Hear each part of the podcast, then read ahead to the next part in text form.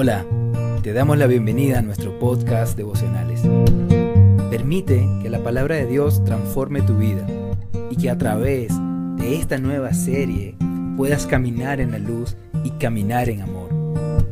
Dios te bendiga. Hola mis hermanos, sigamos pues con nuestra reflexión en el libro de la primera carta de Juan. Y vamos a comenzar reflexionando en lo siguiente. No sé si alguna vez te has tenido la oportunidad de hablar con personas que dicen creer en Dios, pero que no creen en las escrituras, no creen en lo que está escrito en la Biblia. Dicen creer en Jesús, pero no saben absolutamente nada de Él. Afirman que no es necesario leer la palabra de Dios, pero que con no hacerle daño a nadie, están seguros de su salvación, a pesar de que siempre nuestra naturaleza pecadora interfiere y sobre todo nunca han pedido perdón por sus pecados, pues creen que no es necesario. Igual, Dios lo sabe todo y perdona todo. Esto que acabo de mencionar eh, es una muestra del problema de la sociedad actual. Como no vio nunca su obra redentora, la obra de Jesús, Tampoco vio la cruz y los clavos, el paño en el cual fue envuelto, o la existencia de alguna pintura que nos permita ver sus facciones, como era, donde solamente vemos mediante las palabras escritas hace algo más de dos mil años atrás en la Biblia, se tiene una ambigua certeza que si realmente lo que sabemos sobre Dios y su Hijo es verdad, o tal vez lo que nuestros padres, sin haber nunca tocado una Biblia, nos enseñan que es la verdad. La palabra de Dios en la primera carta de Juan, en el capítulo 4, versículos 14 y 15 nos dice, y nosotros hemos visto y testificamos que el Padre ha enviado al Hijo, el Salvador del mundo. Todo aquel que confiese que Jesús es el Hijo de Dios, Dios permanece en él y él en Dios. Entonces, entendamos que la máxima expresión, según estos versículos, la máxima expresión de amor que a nuestro Dios nos ha dado ha sido su propio Hijo, entregado a muerte por nuestros pecados. Bueno, entregada a muerte por nuestros antepasados y por nosotros, en cuyo caso ninguno le vimos. Pero los de antes tenían la plena certidumbre de que vendría. Estaban esperando a al ungido. Eso nos narra el Antiguo Testamento. Entonces permanecieron en Dios. En el libro de Zacarías, en el capítulo 9, el versículo 9, nos lo menciona de la siguiente manera. Alégrate mucho, hija de Sión, da voces de júbilo, hija de Jerusalén. He aquí tu rey vendrá a ti, justo y salvador, humilde y cabalgando sobre un asno, sobre un pollino hijo de asno.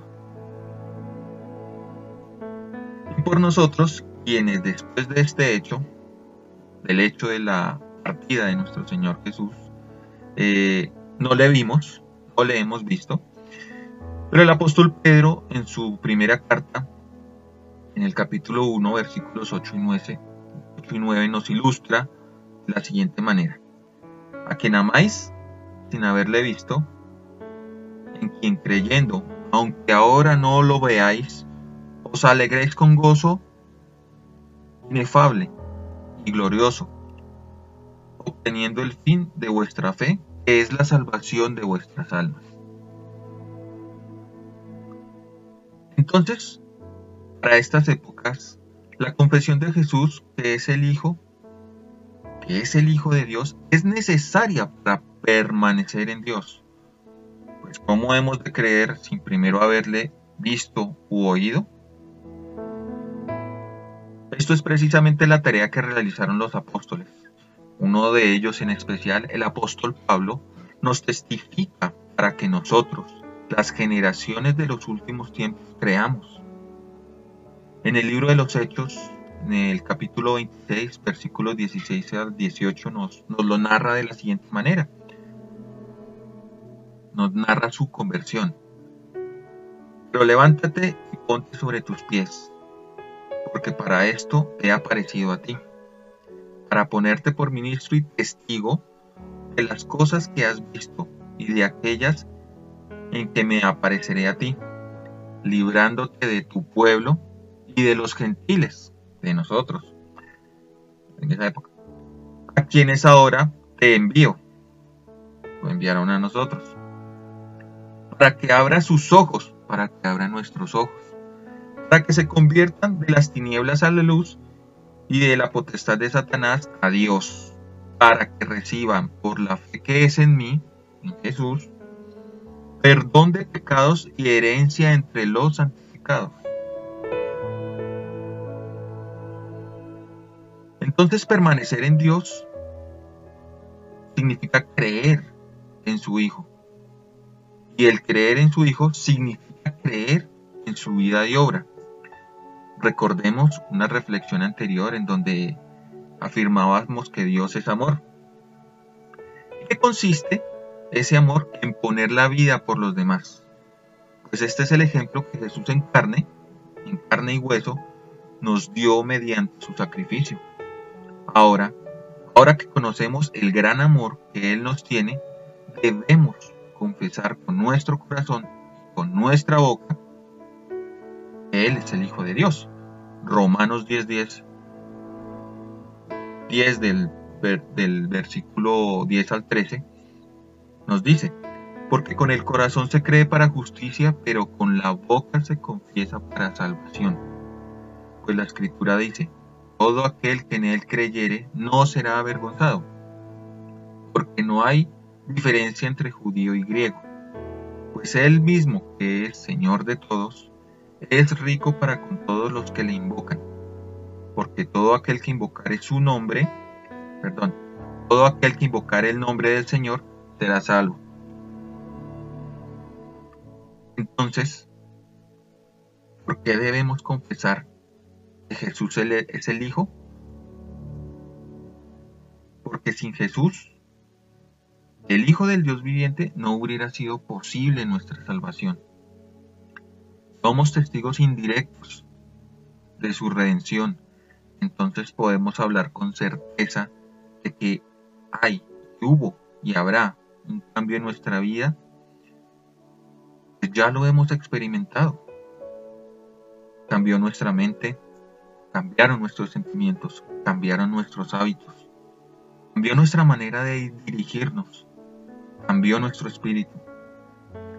Sin Jesús no habría sido posible nuestro cambio. No habría sido posible la obra de Dios en nosotros.